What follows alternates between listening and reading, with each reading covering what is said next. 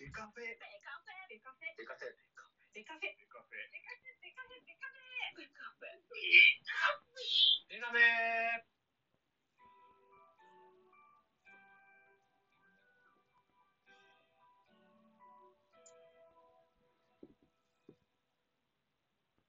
ベースボールトークバラエティポッドキャスト番組、野球トーク、ベースボール家庭キャン中世は各種ポッドキャストで配信中。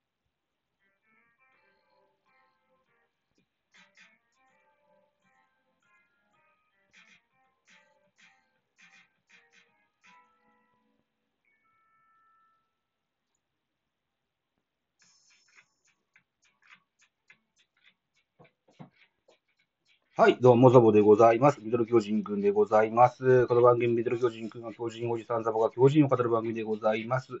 収録しております。現在、お時間が12月の4日、日曜日、お昼の11時41分といったお時間でございます。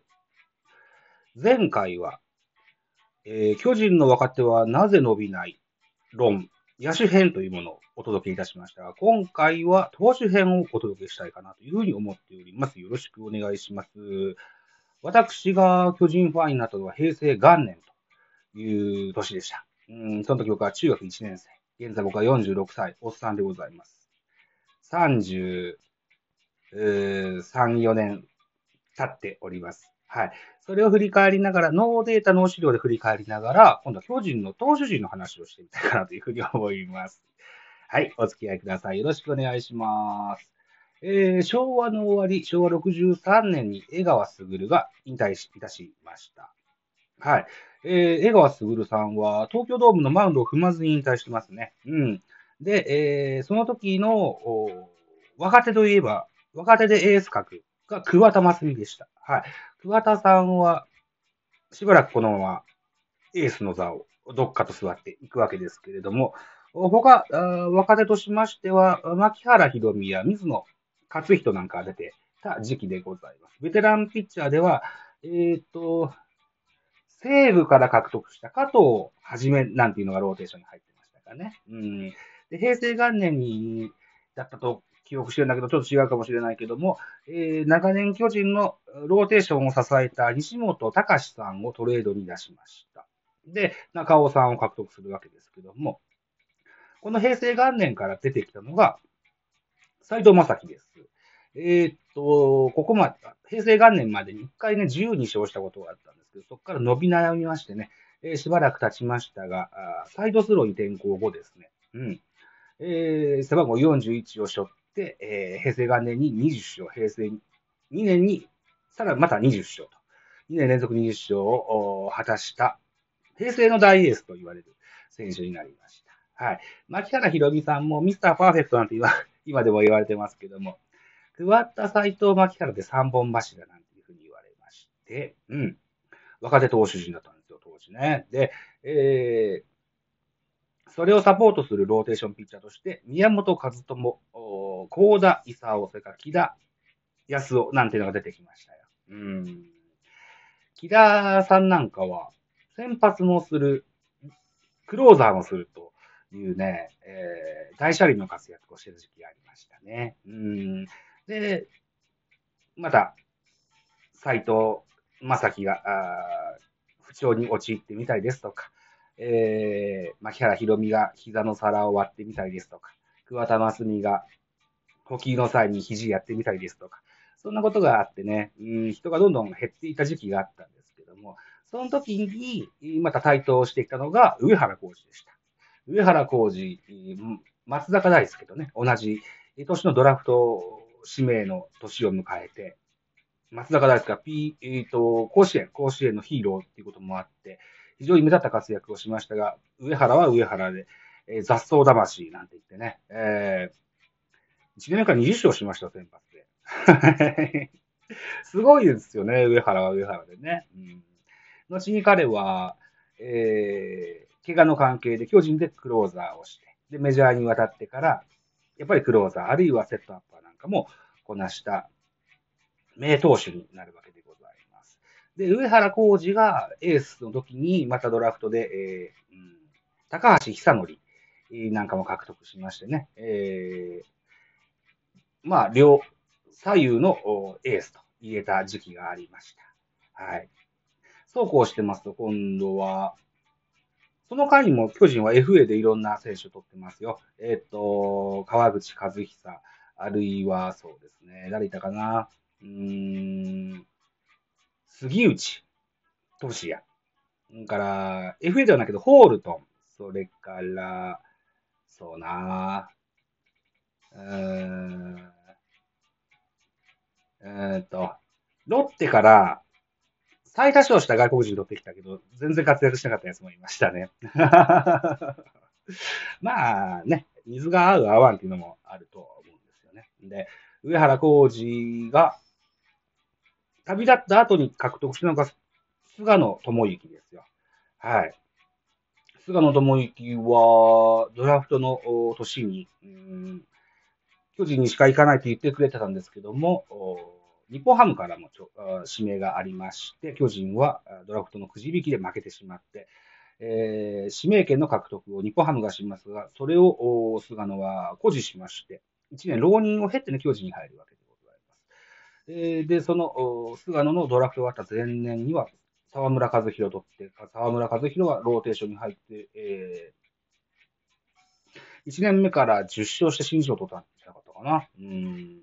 あと、そうね。うん。菅野の前に一個話すべきことがありました。忘れてた。内海哲也と東野俊という、えー、内海が左腕、東野が右腕でしたけれども、エースの、おの座を争う戦いがありましたね。うん結果、内海が勝ちましたけども、東野は東野で、えー開幕ピッチャーを務めたこともありました。はい。というようにですね。で、現在は、戸郷翔征が、2022年は、えー最多奪三振と、それからクオリティスタート最多なんていうのを勝ち得ましてね、えー後の巨人のエースになってくるんじゃないかななんていうふうに思っております。2022年は、えープロ初勝利の投手を8名輩出することができました。堀田健信、山崎伊織、それから、直江大輔、えーなどなど、うん、出てきました。はい。ここを足掛けにしてですね、また、あ高いジャンプを期待したい。かように思います。先発だけでもう8分いったね。リリーフ行きましょう。平成元年ぐらいには、クローザーは、あー香取さんでした。うん。あとは、杉光夫なんかもいたのかな。杉光は日本ハムに移籍しちゃったのをお記憶してますけども、まあ彼もいた時期もありました。うん。で、そうね、川原純一なんかもドラフト1で取って、えー先発させたり、クローザーさせたりしたこともありましたね。あとは石毛、橋本うのし台頭で、えーこれが勝利の方程式と、長嶋さんが命名しましてね、えー勝ちに貢献してくれました。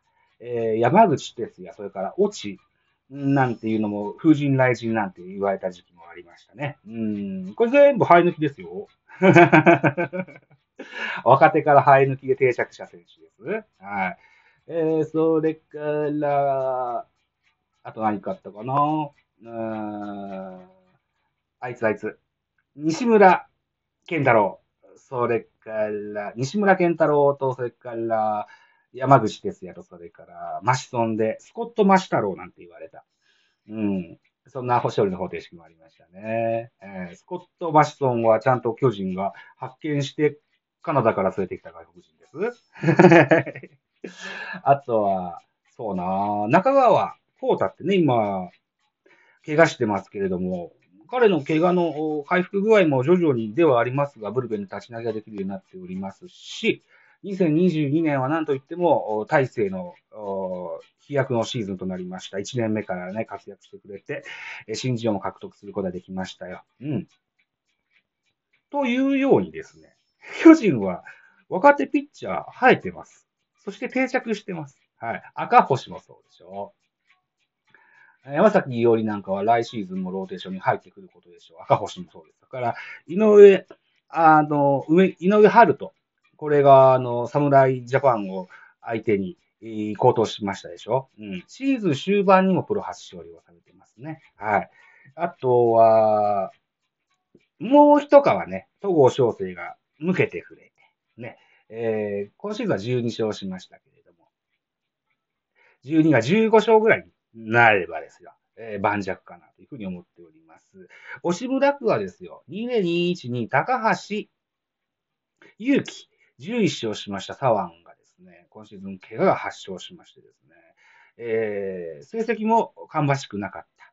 えーこの度手術も受けるということもあって、育成選手になっておりますが、と、彼はまた復活を果たしてくれると思います。高橋祐希の投球スタイルとして、速球でバンバン押していくのではなく、変化球でかわすタイプの選手ですので、うん。あのーおそらく、怪我の手術の影響なくですね、うん。またマウンドを全うしてくれるんじゃないかなというふうに期待しております。はい。平内もね、えーもうちょっと頑張っていただいて、えー彼も手術で、またちょっと遅れます、はい。いうことですね。うん。というようにですね、巨人は若手から定着して、戦力になっている選手、多くいます。それは野手もピッチャーも同じです。はい。で、FA トレードで獲得した選手っていうのは、全チームから、えーそのパフォーマンスの質を下げて、えー巨人で、えーやってくれる方が多いので、うん。あんまり、あの、大きな期待ができない印象もあったりするんですけども、でも、あのそれなりに活躍してくれる選手もいますので、今年は FA は不発ではございましたが、まあ、トレードも今後あると思いますのでね、また整い方具合を見てみたいと思います。